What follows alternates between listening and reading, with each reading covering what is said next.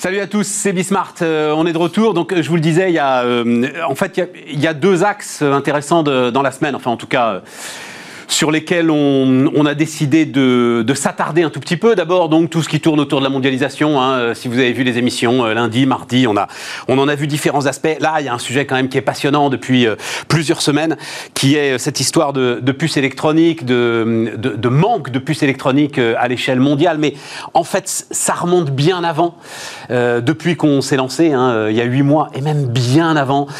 tout ce qui tourne, notamment autour de Huawei, tout ce qui tourne autour de la façon dont Donald Trump lui-même d'ailleurs a identifié ce sujet assez vite dans euh, sa bataille contre la Chine, la façon dont la Chine elle-même a décidé de consacrer des sommes considérable, mais vraiment considérable, pour essayer de rattraper euh, son retard, parce qu'elle a du retard euh, là-dessus. Bref, tout ça est vraiment passionnant. Il se trouve que l'Institut Montaigne a publié une note complète là-dessus, donc euh, on va démarrer avec, avec Mathieu Duchâtel. On, on, va parler de tout cela dans le détail. Ensuite, on retrouvera nos entrepreneurs. Vous allez voir ce qui se passe du côté des garages et des pièces détachées automobiles.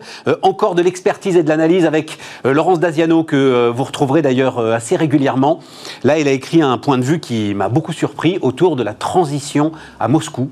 Euh, sa conviction, c'est que, euh, euh, alors, contraint ou volontaire, Vladimir Poutine est en train d'organiser sa transition. On est vraiment, alors, pardon pour les plus jeunes d'entre vous, mais on est vraiment, on a l'impression, revenu dans la grande époque du Kremlin des années 70, voilà, autour de Brezhnev, c'est assez étonnant. Voilà, voilà un petit peu le sommaire, c'est parti, c'est Bismart. Et donc c'est Mathieu Duchâtel qui est avec nous. Bonjour Mathieu, Bonjour. Euh, directeur euh, Asie de, de l'Institut Montaigne. Euh, et donc vous avez publié une note complète hein, autour de, de, cette affaire de semi-conducteurs. J'imagine d'ailleurs, enfin, le, le, la pénurie, depuis combien de temps on en parle de la pénurie? Pour trois mois facile à peu près peut-être Alors euh, oui, c'est vraiment l'hiver, le tournant, le tournant du mois de janvier que ça devient vraiment frappant pour l'industrie automobile. Euh, mais on parlait des mm. semi-conducteurs pour autre chose que la pénurie euh, depuis quand même 2-3 ans dans le contexte des relations US-Chine. Voilà, c'est ça. Il y, y, a vraiment deux aspects différents euh, dont on va parler. Il y a quand même l'aspect pénurie parce qu'il en dit beaucoup sur la concentration en fait hein, aujourd'hui de, de l'ensemble de l'outil de production notamment et puis de ce qui se fait de plus moderne aujourd'hui en matière de semi-conducteurs. Et puis il y a effectivement cette idée US-Chine et bah, je pense que et nous au milieu de tout ça. Voilà, mais oui, mais et nous au milieu de tout ça. D'abord la pénurie. Euh, effectivement, je, je, je regardais fort d'estime que ça va lui coûter quand même en résultat opérationnel, hein, en résultat opérationnel, hein, entre 1 et 2 milliards et demi de dollars. Mmh. c'est considérable. résultat opérationnel, les amis, hein, pas du chiffre d'affaires. Mmh. On a une idée un petit peu de l'impact que cette pénurie va avoir, euh, Mathieu, sur, euh, sur les économies développées aujourd'hui Alors, on, tout, le monde ne l'a pas chiffré. On voit qu'elle a aussi un impact sur l'emploi. On voit que, Volkswagen, par exemple, a mis des ouvriers au chômage. Ouais. Euh, on voit chômage, chômage partiel, chômage technique, hein, évidemment. Exactement. tout à fait. Euh, on voit que de nombreux constructeurs sont touchés. Euh, et puis surtout, il y a la question de est-ce que cette pénurie ne va pas s'étendre un peu au-delà, finalement, de l'industrie automobile? Pourquoi est-ce que l'industrie automobile est aujourd'hui euh, particulièrement touchée? Enfin, euh, enfin, je veux dire, on le sait, mais toutes les industries aujourd'hui consomment des, puces électroniques. Alors complètement, il y, a, plusieurs causes à ça. Il y en a au moins trois en fait. D'abord, ça nous ramène quand même au contexte US-Chine et, aux sanctions euh, américaines, enfin aux restrictions américaines sur les acquisitions par Huawei et par les entreprises d'affiliés de Huawei de technologies semi-conducteurs. Ça nous ramène à mai 2019. C'est la première salve qui est tirée par l'administration Trump. Et Huawei commence à constituer des stocks euh, et pèse beaucoup sur l'ensemble des fonderies. Donc, euh, effectivement, la construction, la manufacture de semi-conducteurs est très concentrée sur différents pôles. Euh, et donc, on a l'effet stock Huawei qui s'accroît beaucoup pendant l'année 2020, au moment où les restrictions américaines deviennent plus serrées. C'est un premier effet. Le deuxième effet, c'est vraiment euh, la crise Covid-19 euh, et le fait euh, que ben, d'abord, on a les, le, tout numérique, le pur numérique, qui consomme énormément de semi-conducteurs et comme en général, on est dans une situation euh, où la production de semi-conducteurs est insuffisante pour faire face à la demande. C'est déjà le cas de manière générale. On a d'une certaine manière une compétition entre le numérique et l'industrie automobile. Sauf que dans l'industrie automobile, on a une pause quand même dans, la manufacture au moment des, des, grands confinements et ensuite un pic derrière. Euh, qui fait que tout ça bouscule vraiment le paysage euh, des commandes, des fonderies. Et puis, on a euh, le tout numérique qui prend son envol d'une certaine manière dans, dans, le courant de l'année 2020. Et on se retrouve aujourd'hui avec une situation où ces différents facteurs rentrent en jeu et créent cette pénurie on appelle ça tempête parfaite hein, euh, parfois. Non mais vraiment, hein, c'est ça. Hein, quand différents éléments qui a priori n'ont aucune raison de se rencontrer euh, se rencontrent pour euh, pour créer cela. On peut, on, peut, presque ajouter aussi, Mathieu, ce qui se joue. Enfin, donc on l'a beaucoup raconté. Ce qui d'ailleurs permet de dire d'un mot quand même, qu'il va falloir un tout petit peu se calmer sur nos analyses, j'en vois fleurir un petit peu partout là, sur nos analyses sur le déficit du commerce extérieur qui se creuse, qui se creuse, qui se creuse. Mais oui, il se creuse évidemment. Euh, on a tous acheté des ordinateurs pour euh, télétravailler c'est peut-être pas le signe, je le dis juste comme ça, d'un déséquilibre structurel qui se serait creusé. C'est peut-être quelque chose de vraiment conjoncturel, mais en même temps, comme vous le dites, d'abord, ça a fait de la, ça a fait, euh, bon, il a fallu approvisionner l'ensemble de ceux qui fabriquaient ces, ces micro-ordinateurs, euh, l'ensemble de ces produits électroniques, et puis il a fallu les acheminer. Mmh. Et donc euh, la pénurie de containers, la pénurie, tout ce qui tourne, tout ce qu'on voit partout autour des, des, hum, du trafic maritime, etc. Enfin voilà, tout ça, c'est tout ça, c'est conjugué. Bloomberg dit, il y a juste un chiffre, hein, Bloomberg dit coût total supérieur à 60 milliards de dollars sur, euh, sur cette pénurie. On va aller sur la, la guerre sino-américaine. Juste, vous avez, Mathieu, une idée de combien de temps ça va prendre euh, aujourd'hui? On lit qu'on n'est pas au bout, que ça pourrait encore durer un bon trimestre. Est-ce que euh, vous avez des, éléments là-dessus? Les quelques sources que j'ai eues sur le sujet disent que ben, à la fin de l'année 2020, on ne sera pas encore ah, complètement de l'année 2021. Euh, fin de l'année 2021. Tout le monde n'aura pas assuré ses approvisionnements. Donc, de la tension. Guerre sino-américaine. C'est quoi le sujet? Le sujet, c'est que la Chine n'y est pas en fait sur ce sujet, euh, Mathieu. C'est ça. La Chine est en retard. Sur Alors sur les semi-conducteurs, oui, le sujet, c'est que les semi-conducteurs ont été vraiment identifiés par l'administration Trump comme une vulnérabilité chinoise. Euh, et c'est la vérité. Et c'est la vérité malgré le fait que la Chine est l'un des six pôles, on va dire, mondiaux de production de semi-conducteurs. Euh, les autres étant les États-Unis, euh, Taïwan, le Japon, la Corée du Sud et l'Europe. Donc la Chine est très présente, elle a une industrie complète, mais elle a deux vulnérabilités très fortes. La première, c'est que euh, pour ce qui est du, tout numérique, donc c'est-à-dire le, vraiment le très haut de gamme dans la production de semi-conducteurs, on a besoin de fonderies qui gravent en 7 nanomètres. les nanomètres indiquent euh, la taille, euh, l'espace entre deux transistors sur votre gaufre de silicone. Donc on grave de plus en plus fin. Euh, les nanomètres sont de moins en moins nombreux. À 7, on a un seuil. et seules deux entreprises dans le monde sont capables de graver en 7 nanomètres. Vous avez TSMC à Taïwan et vous avez Samsung en Corée du Sud. Il se trouve que le 7 nanomètres et en deçà le 5 nanomètres sont vraiment centraux pour pouvoir produire des microprocesseurs pour euh, les smartphones haut de gamme, par exemple. On est vraiment dans le numérique haut de gamme. Absolument, dans la très haute technologie. Euh, et la compétition porte en partie sur le très haut de gamme. Donc la Chine veut rattraper son retard là-dessus, et c'est crucial pour elle sur un plan stratégique, disons à 20 ans, 30 ans, parce que la compétition sino-américaine est beaucoup sur la révolution numérique, euh, à la fois sur sa dimension économique, c'est un marché énorme, mais aussi sur, euh, disons, les fondements scientifiques et technologiques qui accompagnent euh, cette, cette, puissance économique. Donc ce seuil de 7 nanomètres, là, c'est absolument passionnant. En dessous, on est à 5. Je lis même qu'en fait, il faudra descendre à 2 à un moment. Alors 2, on dit que c'est la limite physique. C'est la limite physique, ouais, voilà, c'est ça. Tout à fait. La, fin de la loi de Moore, comme on dit, qui, prévoyait que la taille des, entre deux transistors ne cesserait de diminuer. Mais c'est vraiment cette finesse de gravure qui, derrière, va donner la puissance de euh, l'ensemble du système dans lequel sont embarqués ces microprocesseurs. C'est ça le sujet. Tout à fait. La puissance de calcul. La puissance de calcul, et donc derrière la puissance. Et par exemple, parce qu'on en parle beaucoup pour la voiture autonome, ce sera absolument indispensable de descendre dans ces finesses de gravure? Alors aujourd'hui, on n'en est pas encore là. Euh, des entreprises très innovantes commencent à construire des systèmes pour les voitures autonomes qui gravent en 12-10 nanomètres. Ouais, c'est ça. Mais aujourd'hui, l'industrie automobile est quand même plus dans le 28 nanomètres, voire plus. Parce qu'il y a de la place. Parce qu'il y a aussi besoin d'une fiabilité plus importante. Et on n'a pas besoin d'autant de mémoire, de calcul, de puissance de calcul. Donc on a quand même deux générations de circuits intégrés pour l'automobile et pour les iPhones. Et il faut ajouter quand même, donc vous l'avez dit, l'une des deux fonderies les plus efficaces du monde aujourd'hui est à Taïwan. Tout à fait. Euh, Et on sait le sujet géostratégique majeur que représente aujourd'hui Taïwan, et notamment les relations avec Taïwan avec la Chine.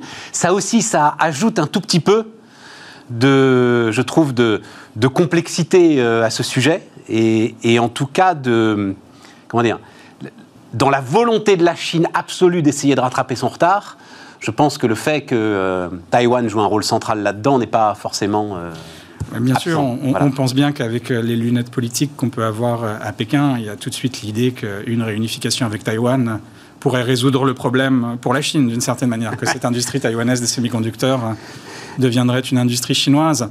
L'entreprise taïwanaise TSMC, qui est donc en duopole avec Samsung, a fait un choix stratégique euh, vraiment très important l'année dernière, puisque finalement, TSMC va construire aux États-Unis, en Arizona, une fonderie qui va graver euh, en 5 nanomètres. Donc on aura un troisième pôle de production mondiale après la Corée du Sud et Taïwan en Arizona, euh, avec des subventions américaines importantes, dont on ne connaît pas les montants exacts, financées par le gouvernement fédéral et par l'État d'Arizona avec l'idée que cette fonderie permettra à l'industrie numérique américaine euh, d'avoir une fonderie euh, à côté, euh, mais aussi de soutenir la recherche et le développement de différents secteurs de l'économie américaine. Nous, là-dedans, on a une place quand même. Alors, c'est là où j'ai besoin de vos lumières, Mathieu. Parce que nous, on a quand même, dans l'ensemble de cette chaîne, les Européens, des éléments de valeur qui sont importants. On a des forces, on a des forces. L'Europe a des acteurs très importants de l'industrie des semi-conducteurs. L'Europe a trois fonderies euh, qui sont ST Micro, NXP, Infineon, très forts sur l'industrie automobile en particulier, qui gravent en 28 nanomètres. Elles descendent pas en dessous qui ont fait le choix jusqu'à présent de ne pas descendre en dessous, euh, mais qui ont un marché très important du fait, ben, on le voit aujourd'hui avec la pénurie dans l'automobile, ça les positionne euh, très bien. Et puis l'Europe a aussi euh, un monopole, ça on, le dit peu, de la lithographie extrême ultraviolet. Alors derrière le terme un peu barbare, il y a l'idée qu'on a besoin de machines qui gravent ces circuits intégrés en 7 nanomètres. Donc l'entreprise ASML aux Pays-Bas fournit toutes les machines dont Samsung et TSMC ont besoin pour réaliser leurs prouesses techniques. Donc l'Europe est au cœur. Non, mais les acronymes n'aident pas à la compréhension du sujet. Hein. TSMC, donc c'est les Taïwanais, ça commence par un T, c'est Taïwan. Et ASML, effectivement, c'est néerlandaise, je crois. C'est hein. une entreprise néerlandaise. Néerlandaise, mm. qui elle, effectivement, alors euh, euh, sur euh, les plaques de silicium, c'est ça, hein, qui ont été très finement découpées a la possibilité de graver et, fait les machines de gravage. En fait. Exactement. Une machine qui fait à peu près la taille de, ce studio, euh, qui coûte 150 millions de dollars et qui vous permet de graver très finement sur votre plaque de silicone. Elle est la seule au monde à faire ça Oui. Hum, aujourd'hui, c'est la seule. Si l'Europe dit ASML, euh, vous, vous, arrêtez d'envoyer vos machines euh, à Taïwan ou en Corée à Samsung, non, pas d'alternative. Les gars sont coincés. Complètement. Donc l'Europe a des goulets d'étranglement aussi. Enfin, ce goulet d'étranglement est bien sûr le, plus, le plus symbolique, c'est le plus fort. Mais c'est incroyable. Mm. Allez-y, continuez, continuez. Est-ce qu'on peut parler aussi, parce que euh, c'est une autre euh, entreprise dont on, vous, voyez le nom, ARM. Mm. Eux sont des architectes, d'après ce que j'ai compris, euh, Mathieu, c'est ça? C'est les architectes des microprocesseurs Alors exactement.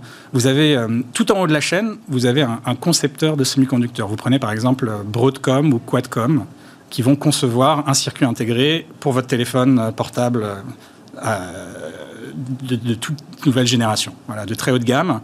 et pour ce faire, il va utiliser deux choses. Il va utiliser des logiciels spécialisés euh, qui sont très souvent américains, donc ce qui permet aux États-Unis de dominer tout le secteur en amont. Absolument. Euh, et des architectures, donc de la propriété intellectuelle, qui le plus souvent sont la propriété intellectuelle de cette entreprise britannique ARM, qui aujourd'hui est en passe d'être achetée par Nvidia. Nvidia. Par l'américain Nvidia. Alors, elle est britannique, mais enfin, c'est SoftBank, en fait. C'est mmh, le japonais SoftBank qui, qui en possède le capital. C'est vrai qu'elle est installée en Grande-Bretagne. Et donc là, c'est Nvidia. Là, on est un peu plus en territoire connu, les amis, avec Nvidia, hein, parce que vous en avez dans votre vous en avez dans votre, dans votre PC, euh, mm. notamment les cartes graphiques. Hein. et, et, donc c'est Nvidia qui est en fait dans l'ombre, euh, une, est en train de devenir une des entreprises les plus puissantes du monde. Est-ce qu'on peut le dire comme ça, oui, euh, Mathieu Alors surtout avec l'acquisition de ARM, là on serait dans une position vraiment très très forte par rapport à ses concurrents. Et, et notamment sur toute l'intelligence. On a parlé de l'industrie et des fonderies, mais Nvidia est plus sur l'intelligence des conceptions de l'ensemble de ces circuits, c'est ça hein, ben, Exactement, et moi, il faut vraiment concevoir ça comme l'architecture d'un circuit intégré. C'est ça. Tout à fait, et euh, tout le monde en a besoin. Euh, tout le monde a besoin des logiciels de conception pour euh, concevoir ces nouveaux semi-conducteurs. si vous êtes Apple, si vous êtes Samsung, vous avez besoin de ces logiciels, mais ces logiciels utilisent des architectures spéciales. TSMC, ARM, ASML, voilà des entreprises qu'on ne connaît pratiquement pas et qui sont aussi importantes aujourd'hui que Amazon, Facebook, euh, Google. Euh, c'est ça qui est absolument passionnant quand même. Bon alors, nous on a lancé, là encore un acronyme, pardon. Bismart est faite pour ça. Hein. Je ne savais même pas que ça existait. Ah, alors, projet important d'intérêt européen commun.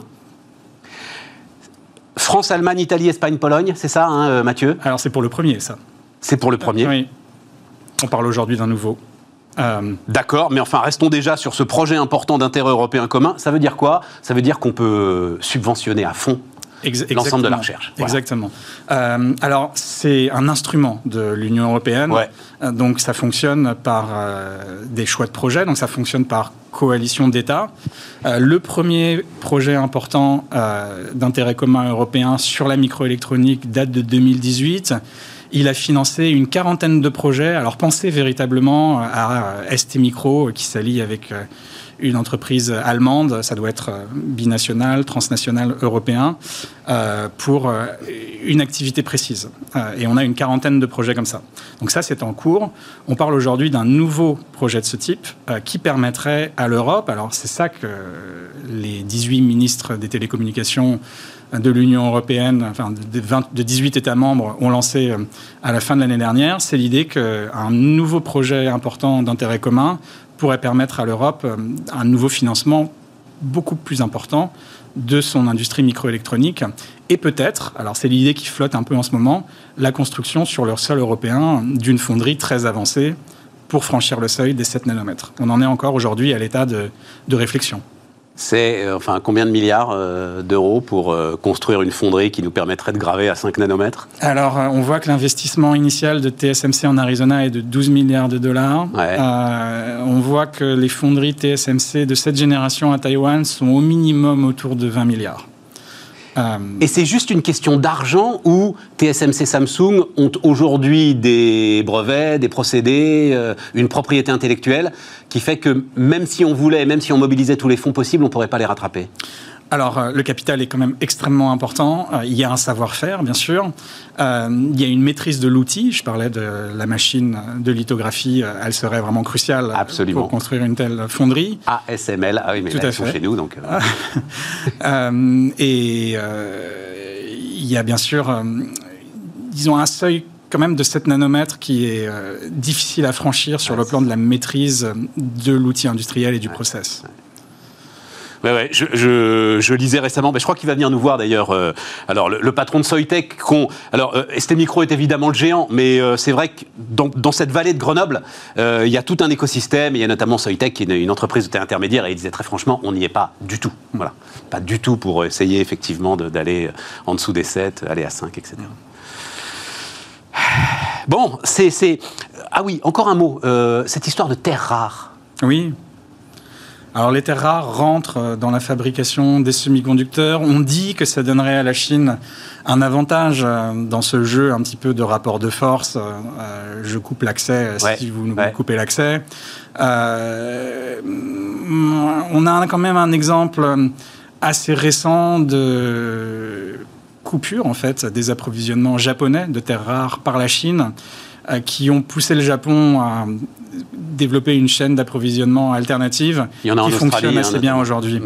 Euh, voilà, c'est quand même un problème. Euh, c'est pas le problème le plus important. C'est pas le problème le plus important, mais il est quand même assez symbolique mm. dans ce qu'à un moment quand même, parce que en fait, mais tout le monde le sait, on l'a beaucoup dit, ces terres rares ne sont pas rares. Simplement, euh, on a fermé les mines au moment où. et elles sont polluantes. Et elles sont polluantes. Voilà. Donc à un moment, notre mm. souveraineté, elle elle est aussi. enfin, il y a des facteurs là-dedans qui viennent parfois contredire d'autres agendas. Mm.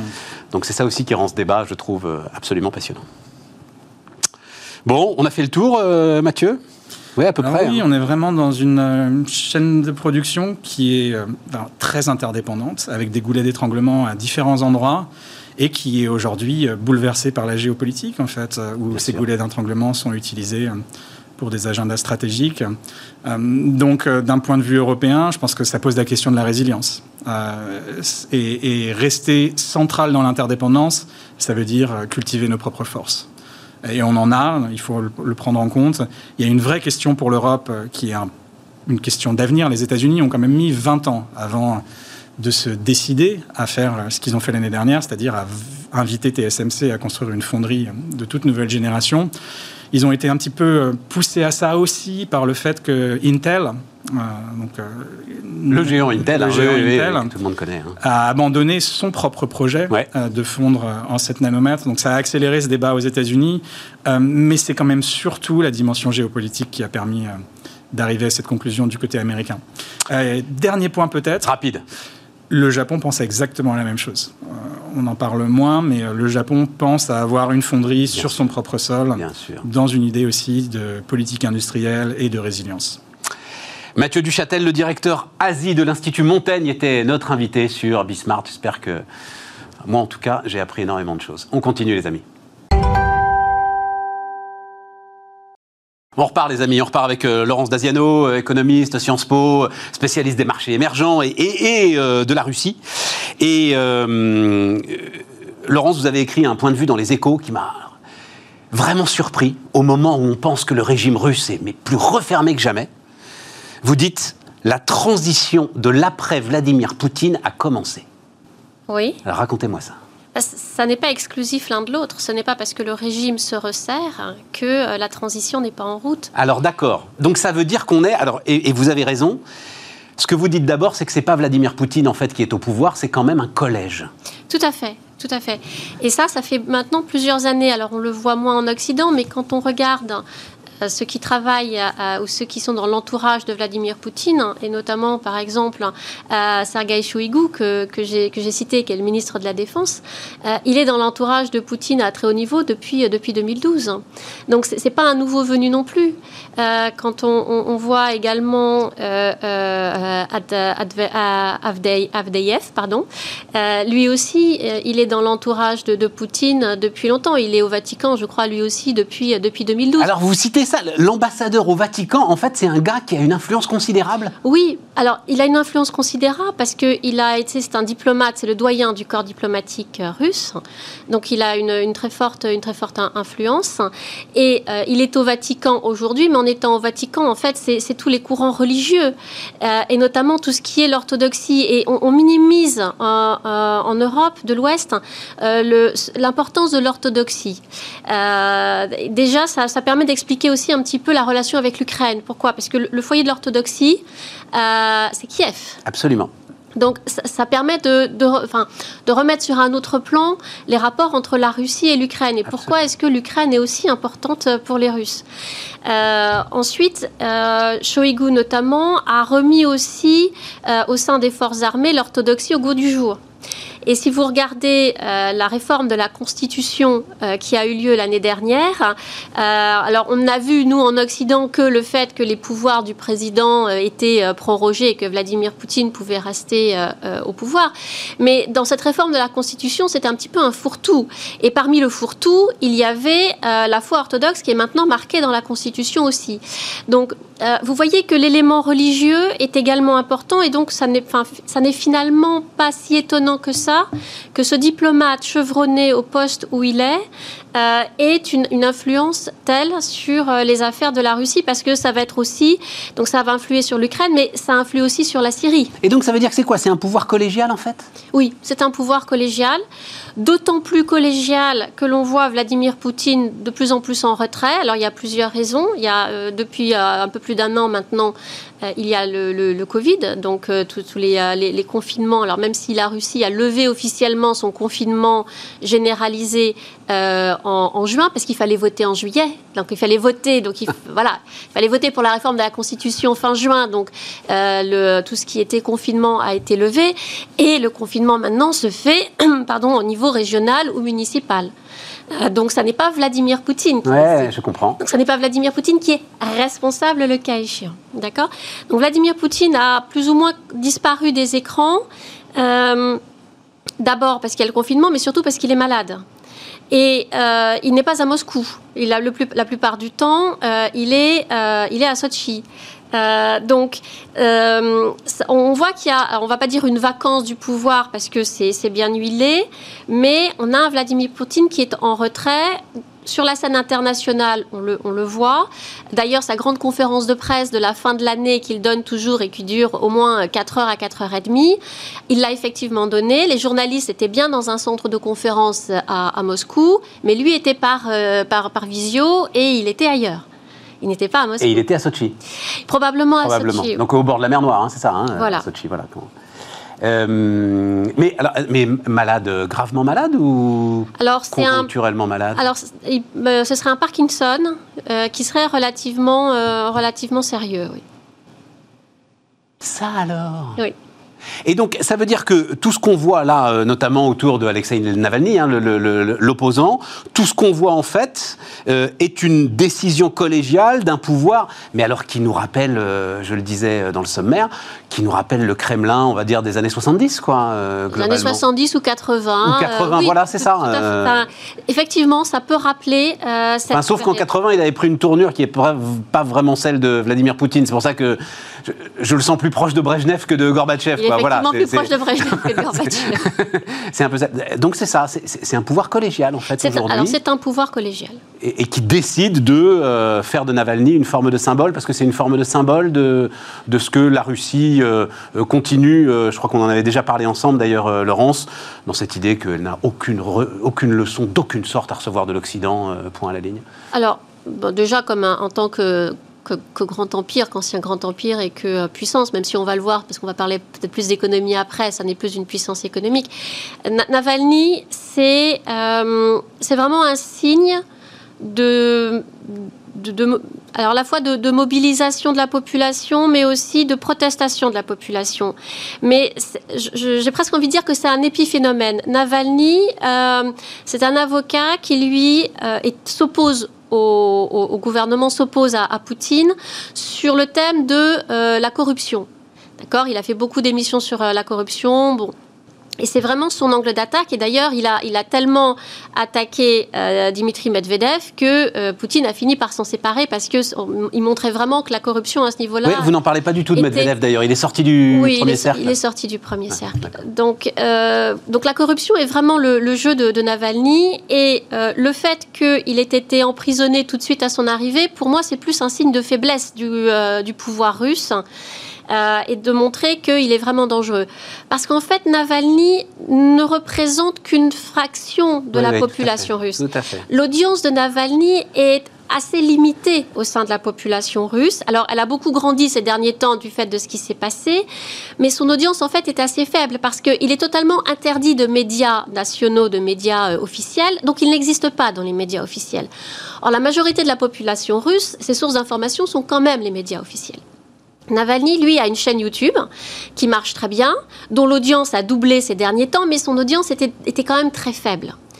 En fait, le, mécontentement que euh, les, les, les, les, gens expriment en, défilant dans la rue, et il y a vraiment des, euh, des, manifestations qui sont très importantes euh, avec Navalny, mais aussi au, auparavant, c'est plus un mécontentement profond de la population russe par rapport à son niveau de vie. Le niveau de vie des Russes a beaucoup augmenté deux, lors des deux premiers euh, mandat de président de Vladimir Poutine, c'est-à-dire en gros entre 2000, 2000 et 2012. Euh, et là, il y a vraiment eu euh, un niveau de vie qui a été multiplié par 3. La cote de popularité de Poutine était à son plus haut niveau. Et puis, vous vous souvenez, donc, il y a eu 2014, euh, la crise en Ukraine et en Crimée, les prix du pétrole qui ont plongé, puisque le baril de pétrole en décembre 2014 est tombé à, 20 dollars. Et là, vous avez une crise économique monumentale en Russie, dont la Russie ne s'est pas vraiment remise. Et le, niveau de vie des Russes a commencé à baisser. Aujourd'hui, il y a environ 10 à 13% de la population russe qui vit euh, à la limite ou en dessous du seuil de pauvreté. Euh, donc une population qui se paupérise, une population euh, qui quand même subit aussi les sanctions occidentales parce que la Russie dans la première, les dix premières années du, du, 21e siècle importait beaucoup et là les importations avec les, sanctions se sont durcies notamment dans tout ce qui est produits agricoles venant de l'Union européenne. C'était un autre très grand marché, hein, la Russie, que nous avons coupé du fait des sanctions imposée par les États-Unis, mais ça on y reviendra. Euh, et du coup, l'agriculture russe s'est développée, mais un petit peu moins. Et puis, la rupture. Et donc, il commençait à y avoir des protestations. Si vous regardez 2011, 2012, il commençait à y avoir déjà des manifestations avant que ce soit Navalny. Et la grande rupture pour, dans la cote de popularité de, euh, de, de Vladimir Poutine, elle date de 2018 et de la réforme des retraites. Alors c'est passé inaperçu parce qu'il a fait passer cette réforme en juillet 2018. Donc si vous vous souvenez, juillet 2018, c'était la Coupe du Monde de football en Russie. Il a pensé que ça passerait inaperçu. Mais euh, le système de retraite russe, qui n'est pas très généreux en termes financiers, mais euh, qui permettait aux gens de partir tôt à la retraite. Alors pourquoi c'est important? Parce qu'ils partaient tôt à la retraite, les hommes avaient un petit boulot à côté, donc ça améliorait le quotidien. Et euh, les femmes, elles gardaient leurs petits-enfants, permettant à leurs filles ou à leurs belles-filles de travailler. Laurence, il va falloir qu'on revienne sur Poutine. Oui, mais ça c'est important. non, mais ça c'est important. Le temps tourne vite. Oui, mais c'est pour dire que la cote de popularité de Poutine a commencé à chuté à ce moment-là, et c'est très net dans les sondages, euh, parce que cette réforme des retraites est très mal passée. On est en 2021 et elle ne passe toujours pas. C'est donc Shoigu, c'est ça? Sergei Shoigu. C'est lui le successeur euh, potentiel? Beaucoup le donnent comme. Patron du renseignement militaire, quand même, hein, ce qui va dans le sens de ce que vous disiez au début. C'est pas parce qu'il va, il va plus y avoir Poutine que le régime va se non, le libéraliser. non, le régime tient véritablement par euh, le, ou bien les anciens des, renseignements, euh, ou bien le renseignement militaire. Et Shoigu est effectivement donné. Si c'est pas lui, c'est Diumine, mais lui aussi, il vient du GRU. Euh, c'est GRU, hein, c'est le renseignement oui, pardon, militaire. Le, le, GRU, le renseignement militaire russe. Euh, ce sont, ce sont eux qui, effectivement tiennent la corde. L'idée, donc, euh, aujourd'hui, premier producteur mondial d'énergie fossile. Oui, mais on va y... ça. L'idée, enfin, on est quasiment au bout, Laurence, mais l'idée d'une mutation. Ben oui, mais vous reviendrez, vous reviendrez, et puis on prendra plus de temps. L'idée d'une mutation, enfin, même, euh, même l'Arabie Saoudite réfléchit à la mutation de son modèle. J'ai l'impression que les Russes. Euh, Alors, ça, ça c'est le point important l'économie russe et les énergies fossiles. Une minute. Non, Si. non, c'est pas possible. Alors, euh, non, mais l'économie russe. Il y a une mutation en cours ou pas? Non, et c'est bien le problème, c'est que l'économie russe à moyen long terme est condamnée parce qu'il n'y a pas de révision du modèle économique euh, russe qui repose sur les hydrocarbures, donc sur le pétrole et le gaz. En termes de pétrole, euh, la production baisse, il y a les accords avec l'OPEP, mais il y a aussi le fait qu'il faut urgemment réinvestir en technologie dans le système de production de pétrole russe, ce qui n'est pas fait aujourd'hui, notamment. Il faut faire muter le modèle. Notamment à cause euh, des, des sanctions, donc la technologie n'est pas disponible. Dans le domaine du gaz, c'est un modèle qui repose sur euh, les gazoducs, qui n'est plus du tout adapté au marché actuel, qui, va plutôt vers le gaz liquéfié. Donc c'est tout le modèle euh, économique russe, puisqu'effectivement les hydrocarbures, ça représente la moitié euh, de, la ressource du budget fédéral, est en péril à moyen long terme. Donc c'est toute l'économie russe qui n'a pas été diversifiée, qui risque de s'effondrer. Bon, euh, à bientôt. Laurence Daziano qui reviendra nous revoir très très vite euh, sur Bismart. On repart les amis, on repart avec euh, Alexis Frère-Jean. Salut Alexis. Salut Stéphane. Fondateur de Vroomly. Eh les gars, vous êtes des grands enfants quand même. Parce que Vroomly, c'est quoi Vroom Vroom?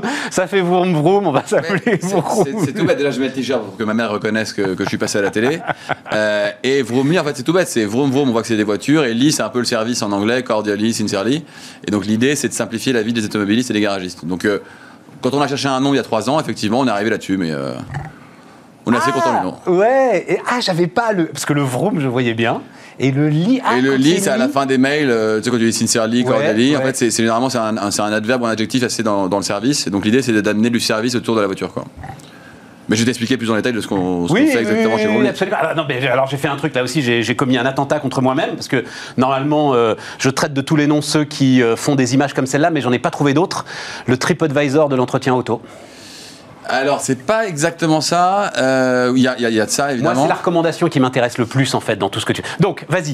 Ouais. Euh, l'idée, l'idée, c'est euh, gros, tu pars du constat si tu- qu'en gros personne n'a envie d'aller chez un garagiste, comme personne n'a envie d'aller chez un dentiste, parce qu'on se dit. En fait, je maîtrise rien. Ce gars-là, il peut me raconter ce qu'il veut et euh, je vais me faire essorer. Ouais, c'est un peu ça. En, en gros, si tu devais faire un parallèle, moi, moi, je suis comme toi, j'aime pas trop faire des parallèles avec euh, entre une, c'est le, c'est le, net- c'est Netflix de la, de la boulangerie, ça, mar- ça marche assez peu. Euh, mais si on devait en faire un, on serait peut-être le Doctolib des garages, plus que le TripAdvisor des garages. Pourquoi? En gros, on est un intermédiaire digital dans le monde de l'aftermarket, donc dans le monde de l'entretien auto. Notre constat, c'est que quand tu parles de, de booking sur les hôtels, quand tu parles de Doctolib sur, le- sur les médecins, quand tu parles d'un comparateur de- d'assurance, en fait, ceux qui ont réussi ont adressé un besoin qui est bien spécifique à leur verticale. Euh, chez les médecins, il n'y a pas de problème de confiance, il y a peu de problèmes de prix en France, en tout cas, parce que tu es remboursé euh, par différents moyens. Euh, et donc, ils ont adressé vraiment un pain point qui était comment je prends rendez-vous chez les médecins et que ce soit fiable. Nous, dans, les, garages, on a un énorme défi dans notre marché, mais qui est aussi notre opportunité, celle qu'on a saisie il y a trois ans. Euh, c'est qu'il y a un énorme problème de confiance entre euh, les automobilistes et les garagistes. Donc, Vroomly, nous, on se définit, notre mission, c'est des créateurs de confiance. Euh, et en gros, qu'est-ce que ça donne dans le produit? Nous, on est persuadé que dans une marketplace ou dans une plateforme de service, tu peux pas juste un péage entre l'offre et la demande. Ça, généralement, soit ça marche pas dès le début, soit tu, tu, tu fais un- tu commences à grossir un peu, puis on se rend compte que tu n'apportes aucune valeur ni à ton offre, ni à ta demande. Oui. Et donc, nous, on s'est demandé comment est-ce qu'on peut recréer ce lien de confiance entre l'utilisateur et, et son fournisseur, entre, entre le garagiste et son client. Et on pense que la confiance, ça passe par l'information. En gros, si je te donne suffisamment d'informations, suffisamment tôt et suffisamment sa- facilement, euh, en fait, je vais désamorcer toutes les situations de tension que tu peux avoir une fois que tu es pendant le rendez-vous avec le garagiste. Et donc, les infos clés, en fait, on, les a listées, il y en a quatre. Pour choisir ton garage, alors tu veux d'abord la localisation, ça c'est tout bête, tu veux choisir des garages qui sont près de chez toi. Euh, après, tu veux connaître le prix. Et ça, c'est hyper important, mais on est persuadé que c'est pas le seul facteur. Et donc, le prix, tu veux qu'il soit fiable et juste. C'est-à-dire que fiable, c'est le même prix qu'on m'a annoncé au début que celui que j'ai payé à la fin. Et juste, ça veut dire que dans le marché, idéalement, il est euh, bien placé, voire le plus bas possible. Et une fois que tu sais que tu as un garage pas cher, près de chez toi, est-ce qu'il est de bonne qualité? Et c'est là je rejoins ton point sur la recommandation.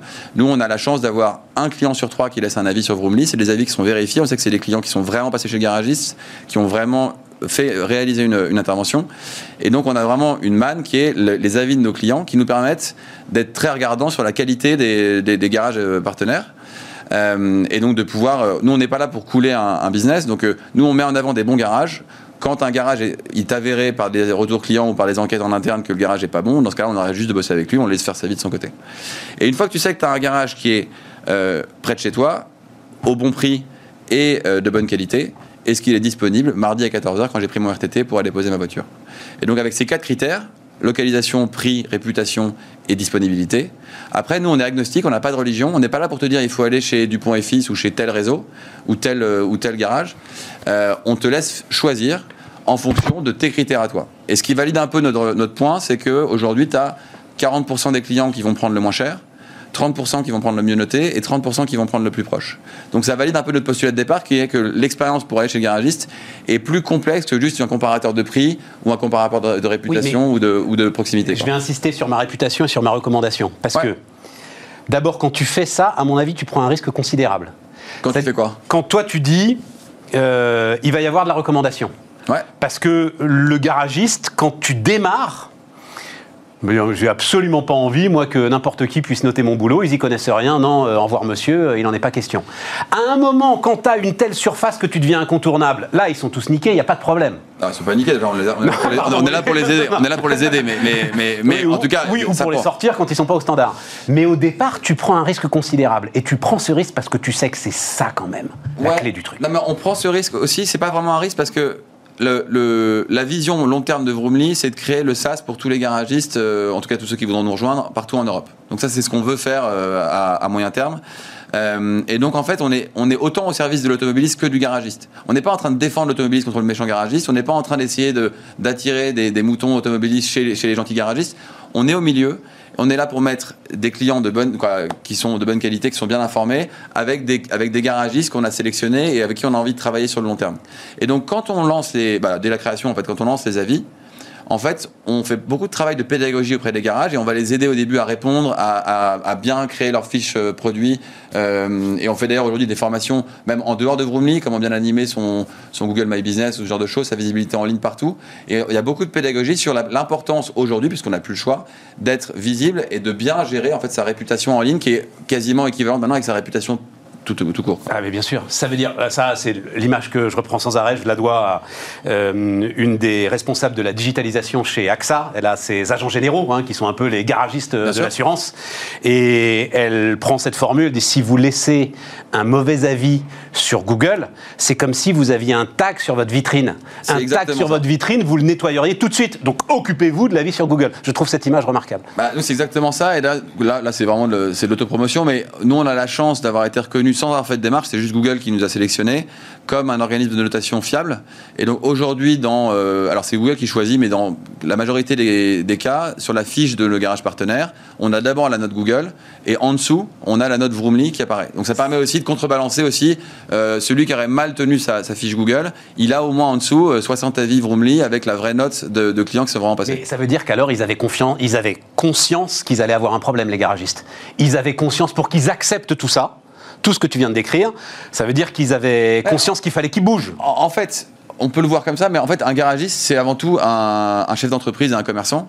Euh, et euh, nous, on parle de la mauvaise réputation des garagistes, mais en fait, il y a une minorité de, de- de moutons noirs, peut-être 10 à 15 du marché qui ont des mauvaises pratiques. Euh, il y a au milieu euh, des très bons techniciens qui sont pas forcément tous des très bons commerçants, euh, c'est-à-dire qu'ils expliquent pas forcément assez bien ce qu'ils font et tout, mais ils sont très bons techniciens, ils sont honnêtes, ils font des très bons boulots. Et puis il y a évidemment euh, des très bons élèves qui communiquent très bien, accueillent, ont un service irréprochable et font aussi du très bon boulot. Mais la majorité en fait sont des très bons mécaniciens. Et en, en gros, euh, si on leur explique qu'est-ce qu'ils ont à gagner, en fait, la digitalisation, c'est un grand mot pour dire, en fait, Oui, les amener vers quelque chose qui leur permet de développer leur business. Et combien t'en as des garages affiliés T'en as plus de 3000.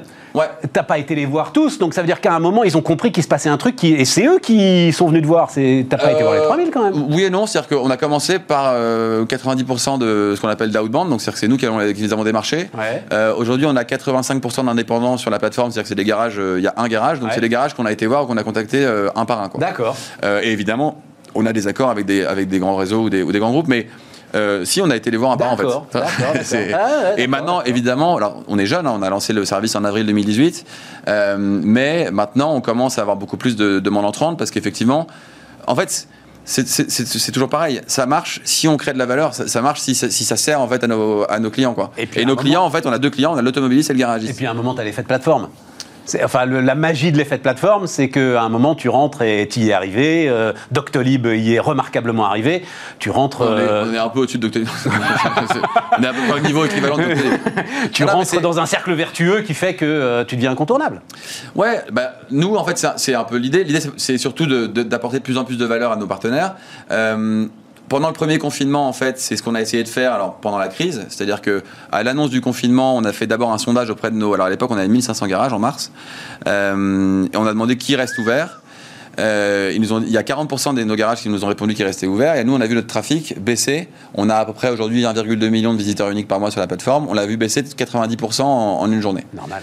Donc là, on s'est dit, OK, qu'est-ce qu'on fait? Comment est-ce qu'on on est fidèle à notre mission? Donc, créateur de confiance, simplifier la vie des garagistes. Euh, et donc, du jour au lendemain, on a simplifié le produit. C'est-à-dire qu'on a, on a enlevé la prise de rendez-vous avec les devis et tout ça. On a juste fait un annuaire en disant, est-ce que vous êtes ouvert ou non?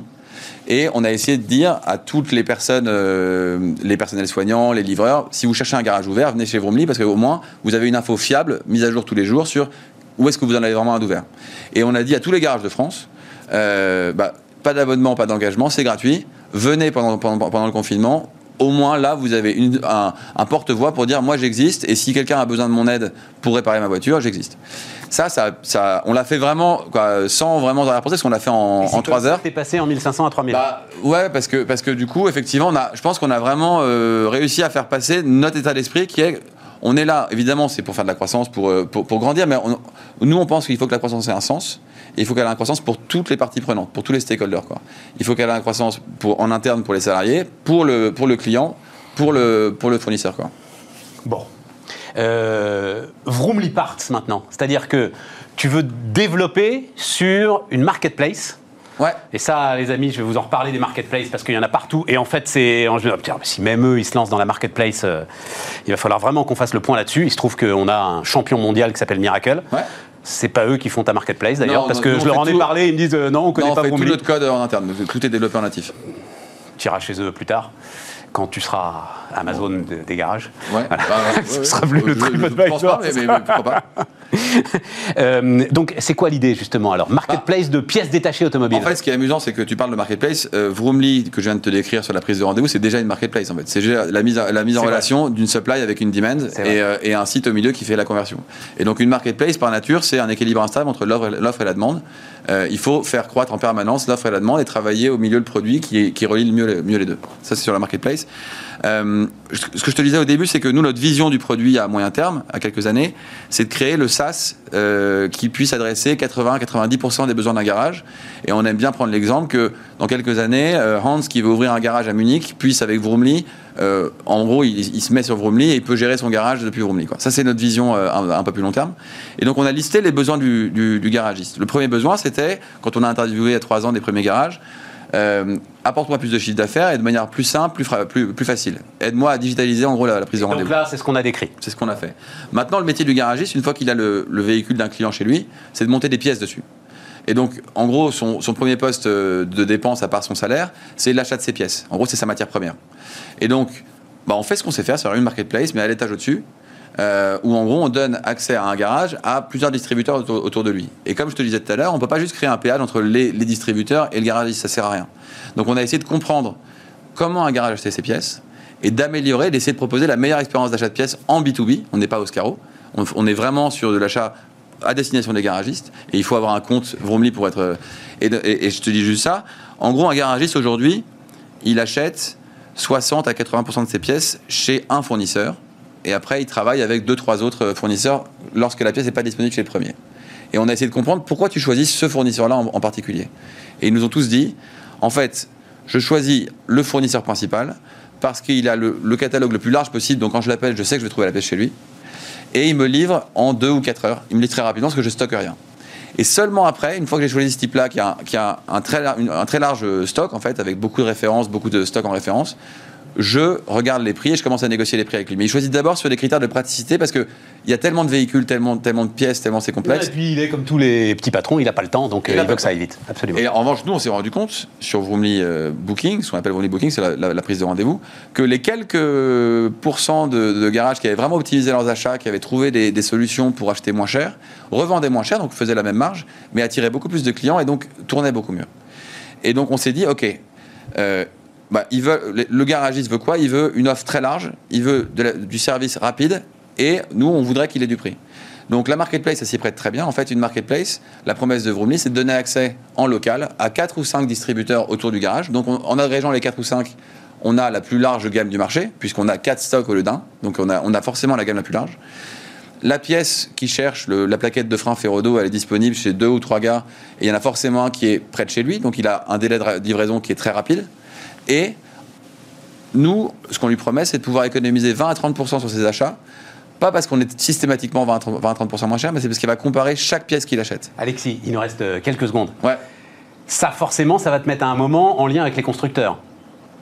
Les constructeurs, ils ont des concessionnaires. Les concessionnaires, euh, c'est le garage et l'entretien du véhicule qui fait la rentabilité de la concession. Ouais. Comment ça se passe avec eux? Question vraiment réponse rapide, il nous reste quelques Bah, secondes. réponse rapide, en gros, nous, le, le lien avec le constructeur, il n'est pas, il est pas évident. En revanche, travailler, Bah, nous, sur avec. les pièces, quand même, il y a un certain nombre de pièces qui sont constructeurs. Ouais, alors nous. euh, Même s'il y en a de moins en moins, on est d'accord, mais. euh, T'as des pièces constructeurs, il y a très peu de pièces euh, qu'on appelle captives, c'est-à-dire où il n'y a que, euh, Ouais. que le constructeur qui peut la construire. La majorité des pièces, en fait, ont des, des références, un peu des. hum, J'ai oublié le terme dans Termes la pharmacie. génériques, des termes génériques. De, de qualité d'origine. D'accord. Et donc, du coup, existe chez Bosch, chez Ferrodo, chez, chez. Contitech, ce genre de choses. Et sinon, juste avec les concessionnaires, Et avec les concessionnaires, bah, nous, en fait, ce sont Ils des sont- ils clients. peuvent être- ils peuvent être. Après, euh, évidemment, ils continueront à acheter la majorité de leurs pièces euh, chez leur maison mère, mais on peut être une solution de dépannage dans un premier temps, et puis après, on peut avoir des concessionnaires qui décident d'acheter toutes leurs pièces chez nous. Bon, euh, on se reverra parce que j'ai l'impression qu'il y avait encore plein de trucs à raconter, Ouais. Alexis. Mais oui, mais à un moment, Ouais, les meilleures choses ont une fin. Voilà. Eh ben, je comprends bien. On continue Bismarck, les amis. On termine, les amis, avec euh, Julien Latouche. Euh, salut Julien, fondateur de Robin. Bonjour Stéphane. Euh, alors, je le dis en toute transparence, on se pose une question ensemble, euh, Julien, parce que ça m'intéresse beaucoup l'ensemble de, de ces histoires.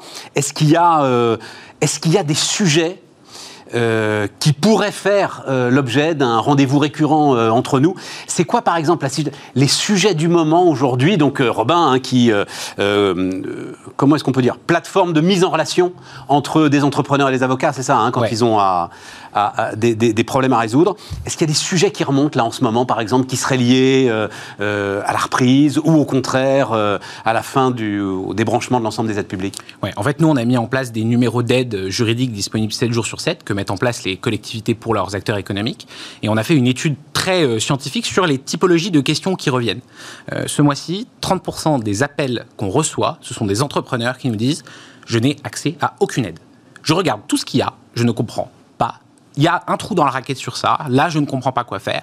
Donc, le gros sujet du moment, il est peut-être pas nécessairement juridique, mais il est sur l'aide financière que moi je peux avoir en tant qu'entrepreneur, et particulièrement sur les nouvelles entreprises. Ouais, mais alors, pardon, euh, pardon, c'est leur expert comptable le problème, alors, pour le coup, les gars, là.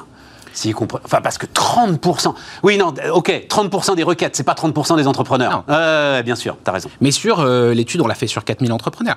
Donc c'est quand même, c'est quand même significatif. Parce que euh, je prends un exemple très concret. Hier, j'étais avec un restaurateur qui s'appelle Benjamin. Il a lancé son resto il y a euh, un an. Euh, le lendemain, il apprend que l'épidémie arrive, pas confinement.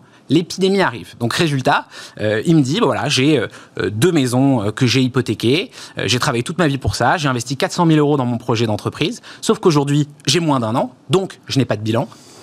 Pas de bilan, ça veut dire pas de chiffres sur lesquels se baser. Yes. Donc, pas accès au fonds de solidarité, pas accès aux prêts garantis par l'État. Il a ouvert 4 mois. Il a rêvé de son projet toute sa vie. Et là, c'est liquidation judiciaire. Donc, tous ces gens-là, ils sont complètement perdus. Et en même temps, on peut comprendre pourquoi. Et le gouvernement peut pas, on comprend, faire des mesures au cas par cas. Donc, il faut essayer de faire remonter de l'information. Et là, c'est ce qu'on essaye de faire. Oui, mais là, le gars, il est cuit. T'as beau faire remonter de l'information, il n'y a pas. Alors, le sujet, c'est qu'en fait, les aides, elles sont pas que au niveau de l'État. On regarde tout de suite ce qui se passe au niveau de l'État, mais les collectivités, dans les territoires, mettent en place plein de systèmes qui peuvent aider les entrepreneurs en difficulté. Euh, je prends l'exemple, euh, voilà, à Auxerre. J'étais à Auxerre la semaine dernière. La direction économique de la ville m'expliquait que la région leur avait donné une somme d'argent pour qu'ils puissent distribuer, en fonction, aux entrepreneurs en difficulté, de l'argent pour combler leurs besoins de trésorerie. Euh, les régions, la région Hauts-de-France, par exemple, a mis en place un guichet d'aide euh, disponible tout le temps pour euh, trouver la meilleure aide, l'aide la plus pertinente pour son entreprise. La région Île-de-France a mis en place une aide au paiement des loyers. Elle est encore disponible de 1000 euros. Mais il s'adresse à son qui loyer. Euh, Alors, ok, mais, mais les, ces dispositifs régionaux, enfin, quand je dis s'adresse à qui, euh, euh, comment est-ce que les entrepreneurs sont informés de l'existence de ces dispositifs régionaux? C'est à travers les experts comptables, j'imagine, que la région euh, envoie ces informations, non? Ben, le véritable problème, c'est celui-là. C'est-à-dire, l'aide existe, mais je ne suis pas au courant qu'elle existe. Et c'est là où Robin euh, a toujours son rôle à jouer euh, dans cette crise. C'est-à-dire qu'on accompagne les entrepreneurs sur le juridique, euh, parce que leurs besoins sont toujours aussi importants, que ce soit pour renégocier un bail commercial, obtenir une indemnisation de son assureur, enfin la perte d'exploitation, gros sujet, on en a, on en a déjà parlé. tout à fait. Mais aussi, à quelle aide j'ai droit? Je veux dire, comment je fais? Moi, je suis un entrepreneur. Mon expert comptable, il a 1000 clients qui lui envoient 1000 messages pour savoir où, en est leur dossier, pour obtenir peut-être le fonds de solidarité qui n'est pas toujours automatique. Enfin, c'est complexe. Les experts comptables ont aussi besoin d'être aidés. On accompagne d'ailleurs pas, pas mal d'experts comptables aussi. Enfin, l'enjeu, c'est comment on peut aider à mettre en lumière tous les dispositifs qui existent et qui sont utiles. J'étais encore la semaine dernière à Amiens. Euh, la direction économique. tu te balades bien quand même. Hein. Donc on a été à Auxerre, euh, à Amiens, euh, très bien, très bien, parce que les entrepreneurs, ils sont dans les territoires. Je veux dire, tous ces commerçants dont on parlait, les maraîchers, les bouchers, les artisans dont, dont je te parlais la dernière fois, ils se sont toujours sentis un petit peu à l'écart face à la startup nation. ils créent énormément de valeur. Je veux dire, oui, enfin, je vois pas le rapport là avec bah, le, ça a été, sujet. Si, bah, enfin, bah, la startup nation, elle s'en est pris. Enfin, un exemple très concret. Vas-y, euh, vas-y, parce que tous, ces entrepreneurs-là, on ne les met pas nécessairement en lumière. Ils voient, et c'est très bien tout ce qu'on fait pour les startups. Je suis entrepreneur, je suis start-upper, on travaille avec des startups. Euh, c'est formidable ce qui existe. Mais de l'autre côté, il y a des entrepreneurs qui sont pas sexy. Est-ce que c'est sexy demain si, Est-ce que tu reçois des bouchées sur Bismart Évidemment que non, c'est pas tu la. deviens démagogue, euh, Julien. Non. Si. Le sujet, c'est pas. Enfin, on n'a pas le temps de parler de ça. On en parlera une prochaine fois si tu veux. Mais le sujet, c'est pas celui-là. Le sujet, c'est qu'est-ce qui va porter l'avenir de tes enfants? Voilà. Donc des bouchers, des maraîchers, tout ça, c'est formidable. C'est pas ça qui va augmenter ce qu'on appelle la croissance potentielle de la France, tu vois Ce qui va augmenter la croissance potentielle de la France, ce qui va faire que euh, tu auras toujours ta place dans euh, la mondialisation, dans le concert des nations, dans tout ça, euh, sont les start-upers. c'est la tech, c'est le progrès, c'est la recherche. Voilà. Donc c'est pas une question d'être sexy, pas sexy, c'est une question d'enjeu. Je, referme la parenthèse. Je, je partage ce que tu dis ce que je dis simplement, c'est que tous ces entrepreneurs-là, ils sont 3,9 millions en France, et on ne parle plus nécessairement d'eux. C'est pas grave, mais il faut les aider et il faut leur donner les clés en main pour réussir à développer ou à tenir même leur activité. C'est pour ça qu'on va dans les territoires. Et, juste pour revenir sur ce que je disais, euh, une ville, une métropole, me disait avoir débloqué 4 euh, ou 5 millions d'euros pour aider les entrepreneurs, mais que personne n'avait sollicité ces dispositifs. Non, mais voilà, c'est ça le truc. Parce qu'il faut les faire connaître. Et donc, pour revenir sur ta question, est-ce qu'il y a un intérêt à parler des dispositifs? Donc, et, il faut les faire connaître, et donc il faut qu'il y ait des start-upers euh, un peu euh, imaginatifs pour justement trouver les solutions qui sont quand même tout le temps digitales si on veut qu'elles soient très très largement répondues pour faire connaître l'ensemble de ces systèmes. Tu vois, euh, Julien, oui, et, tu sers. Mais et la BPI a fait un travail Nation, complètement. Mais et, je l'aime la Startup Nation. Non mais la BPI par non, mais je comprends ton, ton, point de vue qui est quand même un peu démagogue. Je me permets de le dire. Je remonte des problématiques hyper terrain. Oui. Ce que je te dis, c'est pas. Enfin, et puis en plus, il y en a plein de 20. Non mais alors c'est ça que j'ai du mal à comprendre d'ailleurs. C'est franchement l'ensemble de ces situations désespérées il y en a plein les 20 heures, il y en a plein les, journaux d'information. Et, c'est presque aussi euh, de ce côté-là que le boulot est peut-être pas fait euh, correctement. Voilà. Bah, T'as raison, je pense qu'il faut montrer ce qu'ils font de bien. Parce qu'il y en a qui se sont battus, il y en a qui, investissent. Je te parlais de ce restaurateur qui met 400 000 euros dans son projet. Ah, mais là, c'est... Alors, c'est ça. Mais ça, c'est le risque, ça. C'est ça que aussi euh, notre pays a du mal à comprendre. C'est justement des histoires comme ça. Le gars, il a pris un risque considérable. Voilà. Hmm. Bon, euh, donc, comment est-ce qu'on conclut cet entretien passionnant Non, je pense qu'il faut faire... dans tous les sens. Il faut faire connaître les dispositifs. Mais en tout cas, voilà, dispositifs régionaux, euh, ils existent, donc euh, allez voir. Alors, régionaux. Quel numéro de téléphone, le dispositif régional? J'appelle qui? Sur le site de sa région, il y a euh, généralement des numéros uniques qui ont été mis en place pour justement pouvoir appeler et demander voilà quelles sont les aides qui existent. Pourquoi des numéros uniques? Parce que l'entrepreneur en a marre d'être dirigé vers 50 000 interlocuteurs toute la journée. Ça, ça marche bien, c'est plutôt utilisé. Nous, on le fait sur le juridique avec Robin, mais les régions, les territoires, les villes, allez voir votre ville. Si vous habitez à Amiens, si vous habitez à Auxerre, si vous habitez à, à, Aix-en-Provence, partout, partout, prenez, appelez votre mairie, appelez le service de développement économique et demandez-leur qu'est-ce qui existe concrètement pour me sauver. L'entrepreneur a du mal à avouer qui n'a plus de solution. Il faut le faire. Il faut oser demander de l'aide. Parfait. Euh, non, non, et puis c'est hein, le top des requêtes, là, c'est peut-être un truc euh, bah, qu'on essaiera de faire comme ça régulièrement. Je trouve ça euh, très intéressant. Julien Latouche, fondateur de Robin sur Bismart. Les amis, on se retrouve demain.